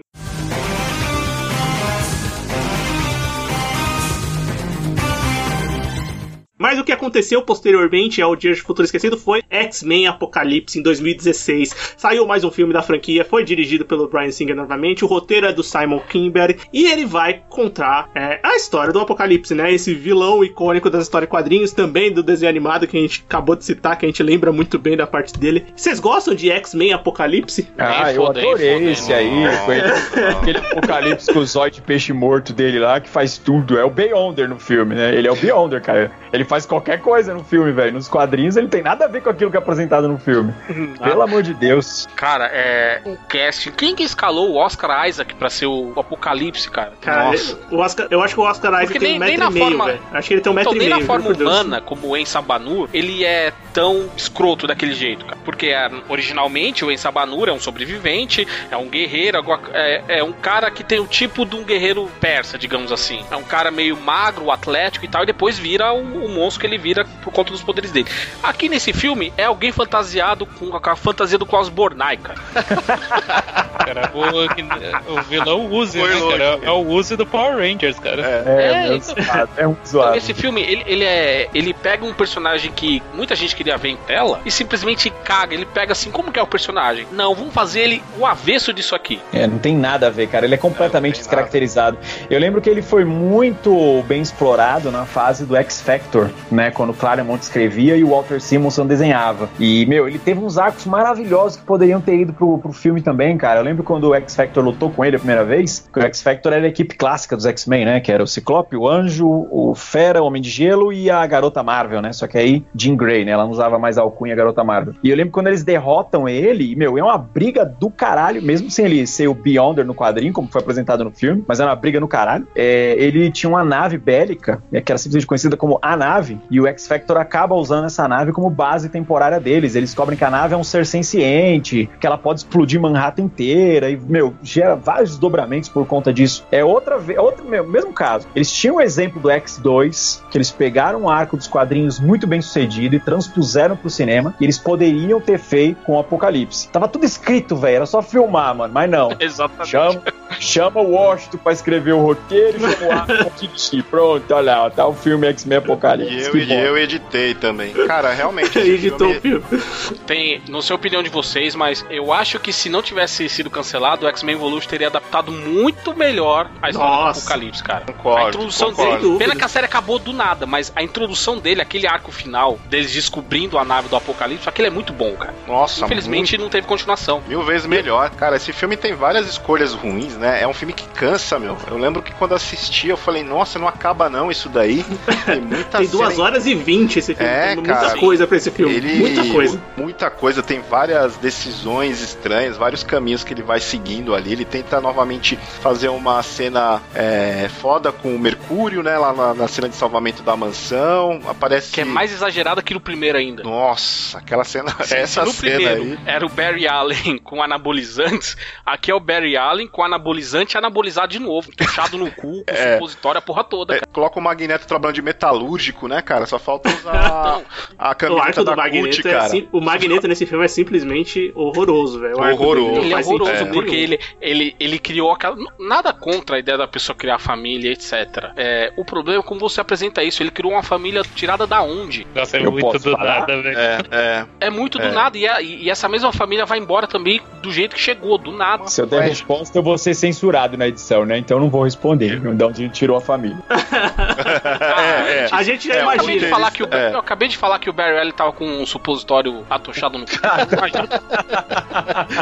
Então saiu do mesmo orifício. aí, falando. Pelo amor de Deus, é muito nada a ver, É. cara.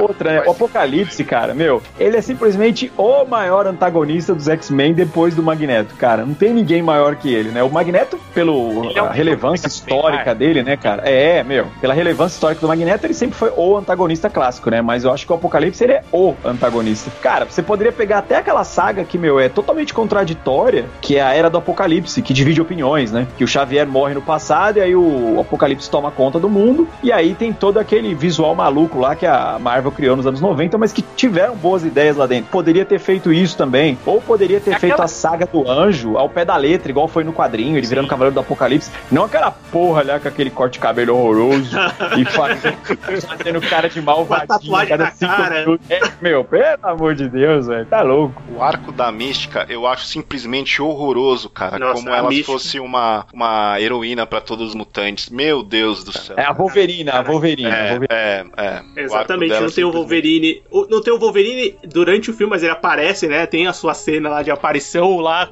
como a arma X lá. Sim. Mas ele aparece lá no filme, lá de cueca, com uns plugs Isso é uma no, parada no que me corpo. incomoda. Também, mas do- não, não ele de cueca, mas quando ele aparece, ele tá no modo full, full arma X, sem consciência. E aí quando ele chega perto da Jean Grey do Ciclope, ele dá aquele cheirinho como. Ah, eu conheço esses dois. Ah, velho, não, cara. É. Por que isso, cara? Funciona, né? Ah, Mas eu ia falar agora, velho. Se você falasse que o Hugh Jackman de cueca te incomoda, eu ia falar seu recalcado. Aquele homem suado, com as veias tudo saltadas.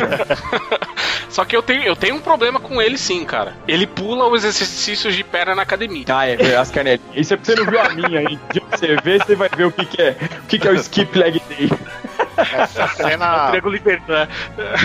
a aparição do Wolverine é totalmente gratuita, né, cara? Não, É só pra ter a cota do. Wolverine. É, é, É. Cota, é a cota do Wolverine. É a cota Tem- do tem- Wolverine. Tem uma lei. Cara, mas eu acho que esse filme ele tem um problema é, bem sério, que é, por exemplo, a gente. é, O primeira classe introduziu os nossos personagens, o segundo ele, ele mudou lá, deu um reboot no universo, enfim, fez alguma coisa, e nesse era pra você introduzir o novo Ciclope, introduzir a nova Jean Grey, introduzir os novos personagens e criar isso. E eles criaram, eles não criaram isso e introduziram um dos piores, o pior vilão do X-Men junto, misturaram tudo, então não conseguiram fazer nada bem feito. Até a Psylocke é totalmente descaracterizada nisso. Ela nem fala no filme direito. Verdade, mano. é Ela não fala, velho. Ela fala É. aquelas falas mais manjadas de qualquer coisa, tipo atire, ataque, pule, corra, tipo isso, cara. Desgraçado!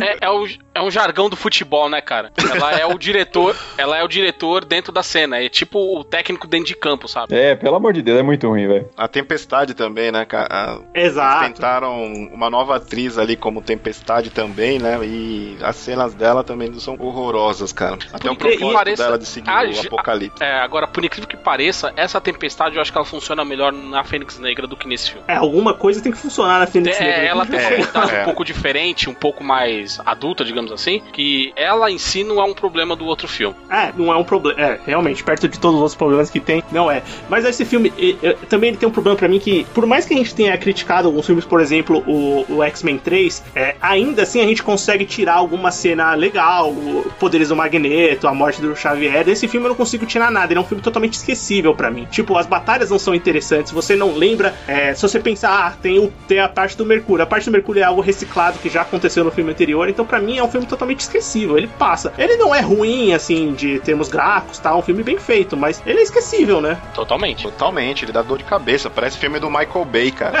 É, esse, esse filme é ruim. Ah, aí Vinícius, fala que só eu falo mal do Michael Bay agora. Tem que Mas, falar assim, mesmo, é- eu sempre concordei com você. eu falo, mal. Cara, mas eu tô com mais raiva porque o Vinícius fez eu rever esse filme pra gravar esse cast. eu, eu não fiz ninguém rever filme nenhum. Eu falei que seriam. Eu, eu falei que seriam esses filmes. Porque eu não lembrava, porque ele é exatamente isso. É, ele é esquecível. Ele é esquecível. Ele é esquecível. E pra falar dele eu tinha que ver pra lembrar. Então, Ah, pô. então, esse é o problema. Mas né? Vi esse filme tem um mérito, pelo menos. Eu acho que a gente já falou aqui. Ele tem um mérito. Ele melhora o confronto final. Ah, com certeza. Quando você assiste o, o filme posterior, ele melhora, melhora muito mais ainda. É verdade, é verdade. Ele acaba melhorando demais o confronto final.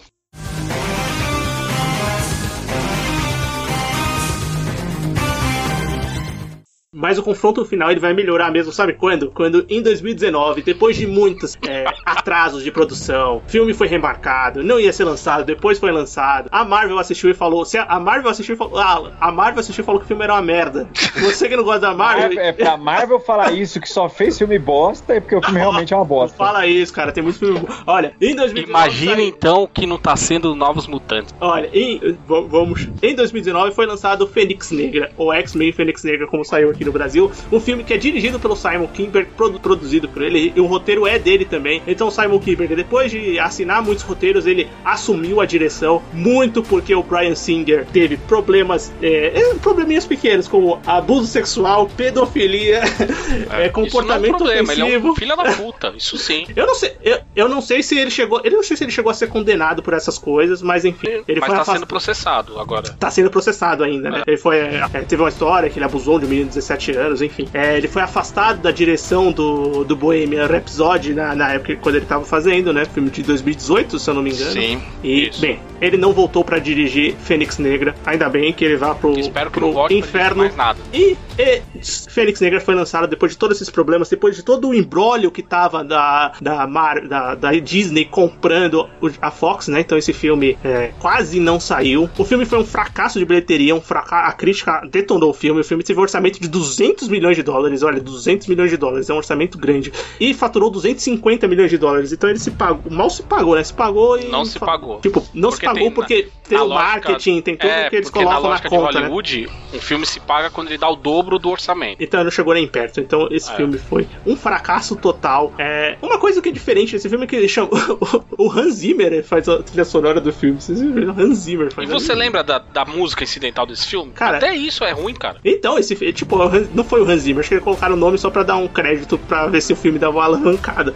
Mas enfim, vocês assistiram Fênix Negra? Porque eu sei que nem todo mundo pode ter tido coragem de assistir essa peça cinematográfica. É, eu vi também dia desses, né? Mas eu levei três sessões pra assistir, porque eu dormi, né? A primeira eu comecei a ver e dormi, a segunda eu dormi de novo, aí a terceira eu parei, eu continuei de onde eu tinha parado. Mano, é indefensável, velho, é ruim demais, cara. Mas assim, não tem nada bom nesse filme, não, assim, nada. Eu tentei ver algum momento ali que falo, puta, isso aqui até funcionou, mas ah, não, a parte boa é que a Wolverina morre. Então a Wolverina morrendo lá eu achei legal, mas E ela, e ela carrega o pior plot possível, cara. Nossa. Essa morte dela. É muito ruim. Ela tá No Nerd pintada. Patriarca, é, comentando os filmes de 2019, eu falei desse filme, cara. E essa, essa parte dela morrendo, e a gente tem o Magneto mais burro de todos os tempos, cara. sim. Esse filme foi muito difícil de ver, cara. A, a- a única coisa assim que eu achei bom foi a morte da Mística, né? Que ela tá pintada de, de é, guache azul, né?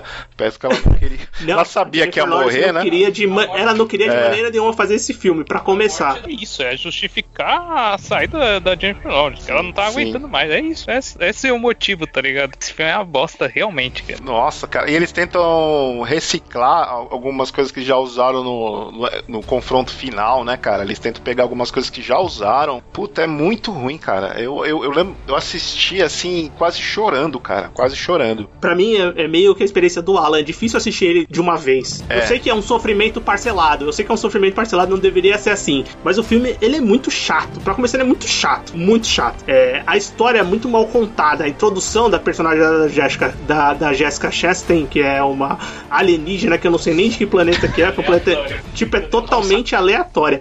A gente Eu tem acho que nem ela quis fazer esse filme, cara. Porque Então- eu nunca vi a Jessica Chastain atuar tão mal, velho. E, e o Washington comentou da- da- da- dos cliffhangers que não são usados no outro filme. Tem o, tem o, no Apocalipse, tem a, a, a Força Fênix se demonstrando lá da Jean Grey, né? Na parte final. Sim. Nesse filme, eles cagaram pra aquilo, né? Porque ela vai ali, ela tem a origem cósmica, né? Que ela é atingida naquela, naquela expedição, mas não faz sentido com aquele final, né? Porque eles dão a entender que aconteceu ali, que aquilo ali não serviu pra nada, né? É o poder dela mesmo. É, cara, essa rebutada aí dos X-Men, desde o First Class, cara, a coisa que eles mais fizeram é cagar pras coisas que aconteceram nos filmes anteriores, né? Tipo, os filmes são obras isoladas e que funcionam ruim por si só. Quando você tenta interligar tudo, vira uma merda maior. Cara, a Jean Grey nesse filme também, ela me irrita muito, mas muito, sabe? É, pra mim, todas as motivações dela são muito idiotas, sabe? Eu, é, E não só ela também, o Magneto desse filme também, velho. Ele bate o recorde, velho, de idiotice, sabe? Esse filme é todo errado. Ele, ele não funciona nada, cara. Não, Também é, acho, Parece que foi feito, tipo, parece que foi. O, o roteiro tava sendo escrito na hora que eles estavam gravando, tá ligado? Porque eles iam soltando as páginas.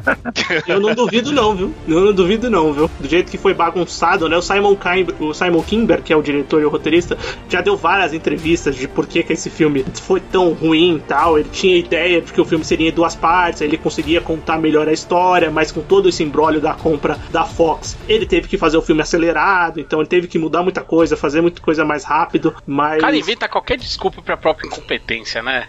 Não, Parece eu exatamente, tem que dar uma justificativa. É que nem a gente criticar o Procurando Bitucas falar assim, mano, esse podcast tá muito ruim, velho, mas como vocês têm coragem de lançar um negócio desse? E aí você só tá fazendo uma afirmação, aí você não tá criticando nada. Você tá Isso aqui é um fato, é um fato, né? É um É, exatamente, você tá falando um fato. Cara, realmente, esse filme é indefensável. Todas as escolhas, as escolhas ali de roteiro são péssimas. Todo mundo tá ruim também, né, cara? Faz Bender também como Magneto, ele já tinha se mostrado um bom Magneto no, no segundo, no primeiro e no segundo filme, né? Nesse daí, o anterior também, né? Ele já tinha decaído, né? Mas nesse daí, cara, puta merda, as escolhas que deram pro personagem ficaram horríveis, cara. Nossa, Mas é, é muito ruim. Você não vê a hora de acabar esse filme, cara. Mas você percebe na cara do Fassbender que ele também tá de saco cheio É. de fazer. Ele tá incomodado, não- né? Você fala, Eu acho que não o personagem, ele tá de saco cheio dessa coisa do personagem ser indeciso, dele não ter uma história é, bem escrita. Porque hora ele vai, hora ele volta, nunca faz nada direito, sabe? E eu acho que o ator também às vezes percebe que o filme é uma merda, né? É, ali está muito claro, cara. Todo mundo tá ali só pra pagar a conta, entendeu? Foda-se, é, é o último do contrato de trabalho, é o último dia da rescisão. Tem isso também. Entendeu? Foda-se, cumprir só as 8 horas mesmo pra cumprir menos, então que se foda, vambora. Último dia de contrato de trabalho. A Disney lançou. Porque esse filme é o único filme da franquia do, do, X-Men, do time principal, que ele é lançado. Ele é distribuído pelo, pela Disney mesmo. O Walt Disney Studios que distribuiu o filme, não foi a 20th Century Fox. E isso também é tipo, meu, já, já que fizeram esse- essa merda desse filme, lança essa porra aqui, vai. Não, vamos, não, não tinha saído Disney Plus ainda, não dava pra lançar. Vamos lançar no cinema, lançaram. É tipo, é um filme que realmente ele é muito jogado. Tipo, ó, puta, infelizmente é o que tem, não vamos terminar a franquia. A gente podia até, até ter mais ideias pra continuar, mas a gente não vai poder agora porque acabou, né? Acabou, a Fox não, tem mais, não manda mais nada aqui, então o negócio vai ser rebutado de novo. E ficou essa, esse fechamento não muito legal, né? Pra, porque, pra ainda mais pros outros filmes que tiveram filmes bons, né? Muitos filmes bons, então fica esse, esse, é- essa ladeira abaixo total, né? Pra esse último filme da franquia. É, para de passar pano pra esse filme, cara. Não muito legal. O filme é uma merda. É uma É, bosta. fi- é isso que eu ia falar, velho. É, Você tá é defendendo bosta. demais. O filme é uma bosta, cara. Esse aí não dá pra defender nada. Ainda dá pra defender X-Men 3, esse aí não, cara. Verdade. A, bilhe- a bilheteria, a bilheteria que eu digo, né? Bem, a Disney já sabia que ia ser uma merda, já sabia que não ia dar bilheteria, bem, balançou o filme de qualquer jeito, o filme acabou. Acabou. Eu imagino que nenhum desses atores vão ser usados agora para os novos, para introdução deles no MCU. Não sei se vão usar a Sophie Turner, vão usar o, o Ty Sheridan, que é o Ciclope lá, vão usar esses atores novos para continuar. Eu imagino que não, né? Mas nunca se sabe, né? Cara, acho que é Eu bem ainda provável que não, né? Alex. Porque. é, Eu acho que não, né? Porque acho que eles vão querer desassociar totalmente, né, cara, a imagem da Fox. Mas eu ainda usaria a Alexandra Shipp, porque, né? Alexandra Mas- Shipp, quem é ela? Eu Não lembrei Ah, agora. Tempestade não filme. Ah, É, verdade. é Ela ficou muito é bem, verdade. né? Ficou muito bem caracterizada, é verdade. Ela é uma boa escolha. Bem, agora é só a gente esperar pra ver o que vai acontecer. Bem, a gente não comentou, mas tem os filmes de spin-off, né? Não vamos comentar, que vocês eh, já falamos do X-Men Wolverine Origins, que não vou comentar. O, o Wolverine teve três filmes, né? Teve o Origins, teve o Wolverine Imortal e teve o Logan. E o Deadpool teve dois filmes, Deadpool 1, Deadpool 2. E o Novos Mutantes, que o Anderson já comentou, é um filme que tá pra sair, que já era pra ter saído há muito tempo, já foi. eh, puta, nem perdi a conta de quantas vezes já foi reagendado esse filme. É igual aquele disco do Guns N' Roses também. Sempre O tava pra Shine. Democracy, é verdade. Podia não ter saído, né? Porque é uma bosta, mas bem. Cara, demorou tanto tempo, é melhor engavetar, esquece o que aconteceu. É, eu também sabe? acho, cara. Esse Pega filme o E- aí, pra mim, meu, o já era. Atari, enterra ele, faz qualquer coisa. É, Cara, cara, esse aí já foi. O filme vai pro É. cinema, né? Eles estão reagindo pra sair no cinema de qualquer jeito. Podiam lançar no serviço de streaming da Disney lá, mas não, vai sair no cinema. Acho que a data dele é agosto agora, se não me engano. A gosto de Deus. Mas bem, uma hora vai sair esse filme, a gente vai assistir pra encerrar de vez a Fox metendo a mão e tendo o, o domínio criativo do, do X-Men no cinema. Eu podia perguntar o, o filme favorito do X-Men, mas eu acho que vai ser unânime, né? A escolha. Não. Não? Eu falei, o meu é Dias de Futuro do Pretérito. Ah, o seu é Dia de Futuro Esquecido. Não, você falou que era o melhor dessa nova fase, mas eu não achei que Mas você. eu, eu, no geral, eu, eu prefiro ele além do segundo também. Ah, tá. E o resto todo mundo vai de segundo, né? X-Men 2. É, o meu Sim. preferido é o segundo. É o meu também, X-Men 2. Bem, deu pra conversar, né, dessa franquia que, cara, é impressionante. É, eu, eu não sei, eu posso não ter procurado direito e também a gente usa é, serviços não legais pra assistir os filmes, mas não tem nenhum serviço de streaming, né? Nenhum filme do X-Men. Não tem Netflix, não, não tem no Prime Video. Pera aí, desculpa, qual que foi sua afirmação? A gente não usa meios legais. Meu amigo, desculpa. Se aqui é podcast falido, o problema é de vocês. Lá no Bitucas a gente viaja pros Estados Unidos sempre, a gente vê na Premiere. Ah, é? Desculpa. Ah, É. Vamos nivelar o negócio direito aí, vamos nivelar o negócio direito aí, por favor. Não, é aqui, aqui no Sofaverso, a gente- às vezes a gente não usa serviços legais, mas tem podcast A gente primeiro usa muito, a, a gente vai muito na locadora. Exatamente, cara. E eu sou ávido frequentador de locadora. Cara, mas eu achei, eu achei estranho, não tem nenhum filme, nenhum serviço de streaming do X-Men, tipo, Problema do serviço de streaming eu tenho. Pena dos serviços de streaming, exatamente. Não tem, não, tem, não tem no Prime, não tem na HBO, não tem na Netflix, enfim. Se você quiser assistir o filme, você vai dar um jeito, você vai conseguir assistir algum desses filmes aí. Mas não, tem alguns que não precisa assistir, né? Se você nunca assistiu, pode continuar sem assistir, que não vai mudar muito na sua vida. Mas eu acho que é uma franquia que marcou, né, de alguma forma, o cinema de o cinema de ação de um período, né? O cinema de super-heróis moldou um pouco do que foi acontecer posteriormente. E vale aqui o nosso podcast pra gente comentar sobre a franquia. Bem, vamos pro bloco final do podcast? Vamos que eu não aguento mais falar mal do, do filme do X-Men. Cara, é porque essa, essa, essa live foi ruim, mas bem. Recomendações, críticas e o que mais vier à nossa cabeça agora no bloco final. Muito bem, bloco final começando. Vamos agora comentar. É, você pode trazer para discussão aqui qualquer coisa que você assistiu, leu, escutou, jogou. Ah, Eu sei que o Alan é o cara dos jogos, dos, dos board games. Qualquer coisa que você queira indicar e comentar aqui tá valendo. Pode começar você. Alan, pode começar depois o Washington, primeiros convidados. Tá bom, então já que você falou de jogo, eu vou falar de jogo. Tem um jogo muito legal chamado Spartacus, um jogo de sangue e traições. Ele saiu aqui no Brasil, ele foi publicado pela editora Cronos. Se vocês gostam da série, vale muito a pena conhecer o jogo. Hoje ele tá esgotado, mas quem vende, vende ele baratinho, né? Porque ele, ele sobrou uma época aí. E ele é um jogo de intriga ali, a galera disputando poder, bem violento e tal. É, a WizKids, que é uma empresa gringa, ela comprou os direitos desse jogo e adaptou pros X-Men. Então tem uma versão dele chamada X-Men Mutant Revolution, que é exatamente a mecânica central do Spartacus, porém com a franquia dos X-Men.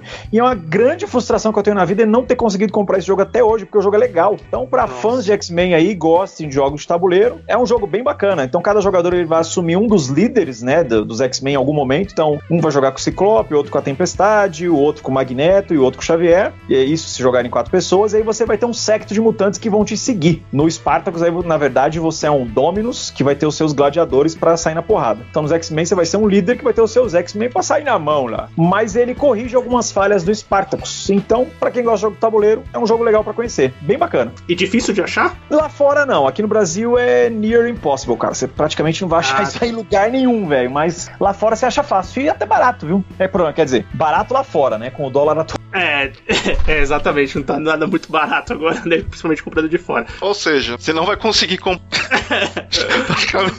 Ou seja, desiste, né? Tipo, Desista. Não, é. Eu só tenho um, um adendo a fazer aí, se vocês me permitem, é claro. É lógico, Quem falou em comprar? é verdade.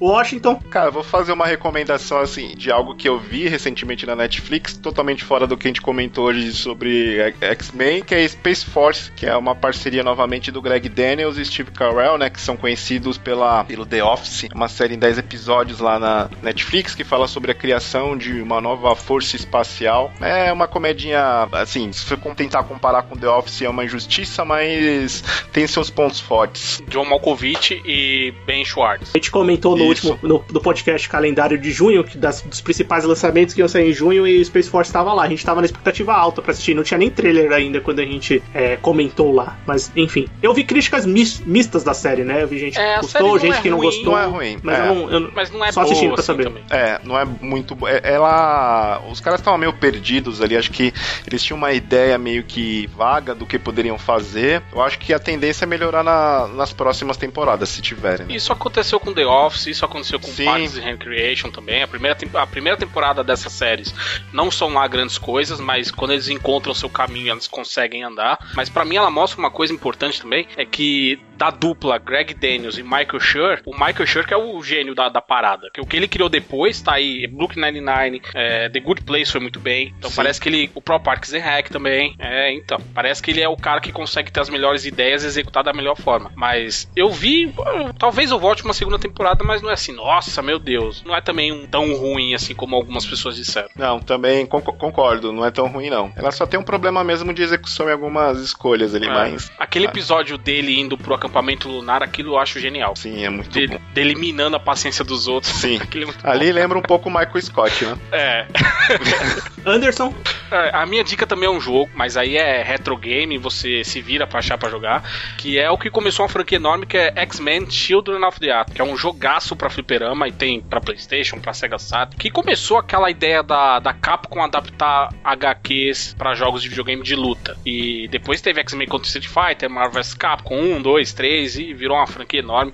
É um jogo muito divertido até hoje, é um jogo bem bacana. Então, minha dica é é essa, cara. Se tiver irritado porque viu algum filme ruim do X-Men, corre pro jogo que você vai ficar tranquilo. Everton. Além do X-Men, essa semana eu voltei a assistir uma- o Archer, que é a, a série de animação do FX, cara. Eu tinha parado na quarta temporada e quando a gente tinha comentado no calendário que ia lançar acho que a décima primeira, né? É. Eu voltei a assistir, cara. E, cara, mano, é muito bom aquilo, vai se ferrar. É muito engraçado, velho. E aí a temporada foi adiada por causa do Coronga. É, mas, cara, é, é realmente uma série muito engraçada, a Archer, cara. Uma série de espionagem que, mano, você racha o bico do começo ao fim, cara. Principalmente porque o Archer, vamos falar a verdade, ele é um merda. Isso que é a graça, cara. Ele é muito Ele é uma fênix negra. Não, não, é porque ele é imbecil, cara. Porque ele é imbecil, essa é a graça, velho. Ele é muito idiota, velho. Ele é um merda engraçado, não é que nem Fênix Negra que é uma merda, só merda mesmo. Isso. Bem, pra, pra terminar, é, eu, eu assisti um filme original do Prime Video, que é o Vast of Night, Vasti- A Vastidão da Noite, que eu vi muita gente comentando que era um sci-fi, que tava se destacando, tinha gente falando bem. Eu falei, vou assistir esse filme, que eu até gosto desse, dessa temática sci-fi. É o primeiro filme dirigido pelo Anderson, Andrew Patterson, é o nome do diretor. É um filme original do Prime Video, então não é só Netflix que tá lançando seus filmes originais, o Prime Video da Amazon também tá lançando. E ele, ele se passa ali no final dos anos 50, início dos anos 60, vai mostrar é, um radialista e uma, uma jovem que trabalha na telefonia da cidade, uma cidade minúscula do Novo México, nos Estados Unidos. E a partir de uma noite, assim, eles começam a, a captar sinais estranhos do rádio, a ter algum, alguns eventos estranhos ali na cidade que seriam um- uma aparição alienígena. Pra quem gosta de ufologia, essas coisas, vai gostar do filme, porque ele, ele, ele é um filme que é, é aquele. Não vou dizer que é um plano sequência direto, mas ele tem vários planos sequências, ele se passa numa noite, assim, contando aquela história. Então, é um filme que muita gente pode não gostar pelo fato dele ser baseado apenas em diálogo. Então, é, para quem gosta de podcast, por exemplo, eu lembrei muito de podcast drama, sabe? Dra dr- áudio, audiodrama, né? Eu acho que se chama, né? Aquele podcast que conta a história. Ele parece muito isso. Só que no filme, né? Acontecendo no filme. Que nem essas séries que são baseadas é, em podcast.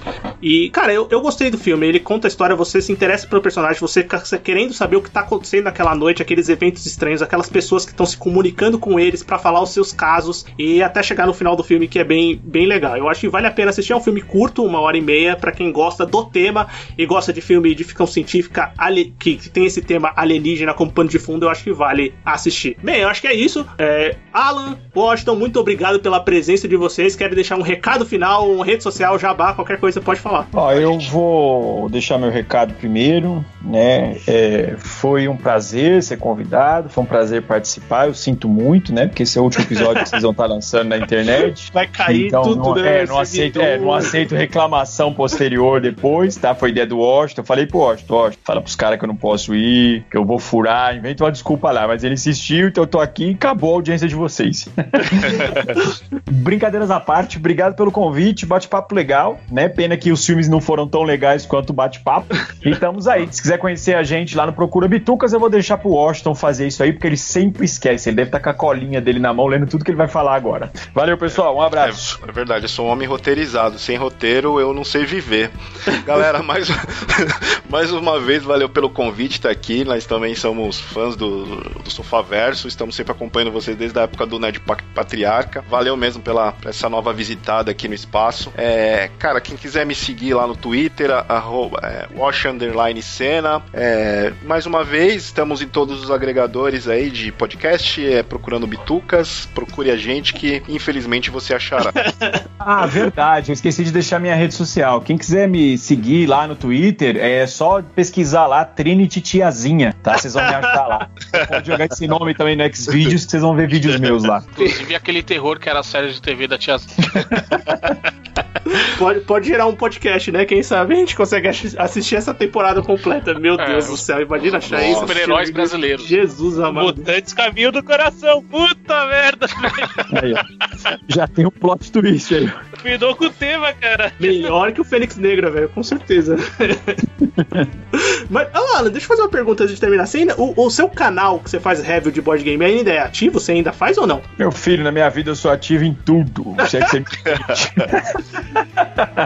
Ele é assim, cara. Um é amigo meu diz, cara, que o importante é sentir prazer, cara. Exatamente. É, eu tinha encerrado o canal, né, no comecinho do ano, mas aí eu acabei voltando, só que eu voltei de uma maneira mais comedida, né? Então, antigamente eu lançava 3 a 4 vídeos por semana. É, agora é sem frequência. Então eu tô soltando uma média de dois reviews por mês, mas agora eu tô falando de quadrinhos também, né? Então é um desafio que eu me dei aí, porque eu gosto muito de quadrinhos, acho que deu pra perceber isso durante o episódio. Então, volta e meia eu solto review de algum quadrinho aí que tá em voga, ou que eu acho que é um clássico que vale a pena ser comentado. Então, para quem quiser me conhecer, mas lá o trabalho é sério, né? Lá sou eu sério, lá, lá sou eu com meus remédios tarja preta em dia. É o Alan Farias direto ao ponto. Então, se você quiser saber sobre jogos de tabuleiro, contados de uma forma legal, bem sucinta, só me seguir lá. Show de bola, galera. Muito obrigado pela presença. Se você quer continuar escutando o Sofaverso, o Procurando Bitucas vão ter todas as redes sociais aqui no post. Você vai poder acessar lá, não vai cair o post, vai continuar funcionando.